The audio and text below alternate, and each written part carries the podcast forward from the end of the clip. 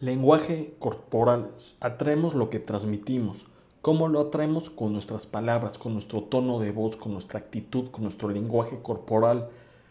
Si, transmitimos confianza, si transmitimos seguridad, si transmitimos empatía, probablemente vamos a recibir confianza, seguridad, empatía.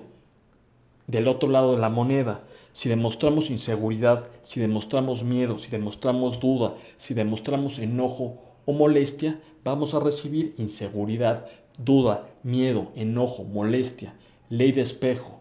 Entonces, lo que dices, cómo lo dices, cómo actúas, por lo general es lo que recibimos.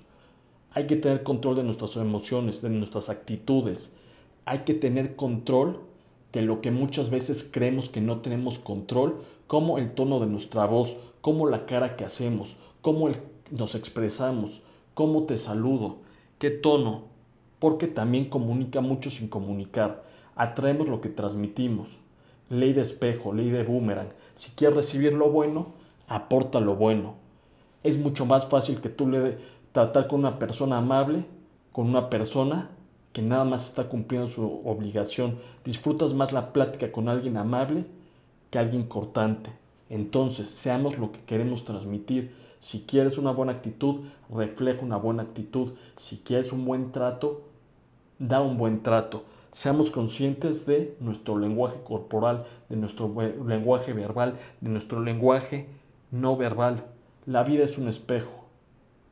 Recibes lo que das.